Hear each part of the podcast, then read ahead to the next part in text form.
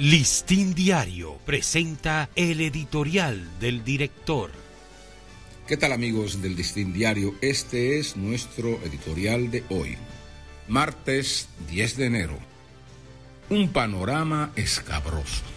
El atentado a tiros contra el presidente del Senado de Haití, Joseph Lambert, es otro episodio elocuente que prueba el frágil estado de inseguridad que predomina en ese país. Un año atrás, su presidente fue brutalmente asesinado en su propia casa y el sucesor de facto, el actual primer ministro, por poco corre la misma suerte al ser tiroteado mientras asistía a actos oficiales en un par de ocasiones. Sobre este último penden las amenazas de las bandas armadas, que hoy tienen el control del país, de que lo sacarán del poder vivo o muerto. Estas señales confirman el progresivo deterioro de la situación de ingobernabilidad que, combinada con el encumbramiento de la violencia armada de las pandillas mafiosas, tienen Haití en un callejón sin salida.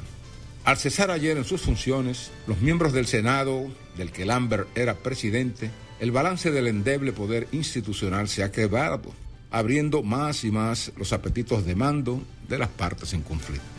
Mientras tanto, la comunidad internacional se mantiene dubitativa sobre el deber que le corresponde de asistir y auxiliar a Haití a reencontrar la vía de escapar a sus profundas crisis. Hambrunas, enfermedades contagiosas, violencia armada, falta total de seguridad ciudadana y desacuerdos entre los líderes atizan el éxodo de miles de haitianos, tanto hacia acá como hacia los Estados Unidos y otros países. La ola migratoria es una de las derivaciones directas de la crisis. Tal vez se convierte en el factor de envergadura que obligue a la comunidad internacional a intervenir para contener su expansión como forma de evitar que asuma los perfiles de una catástrofe humanitaria.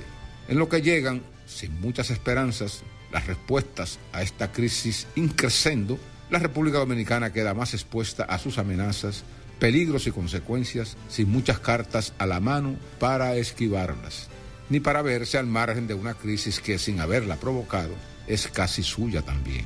El único camino es abrir un escudo de defensa para la protección de su soberanía y del innegociable principio a la libre determinación, herencia de nuestras luchas por la independencia y canon sagrado de la Constitución.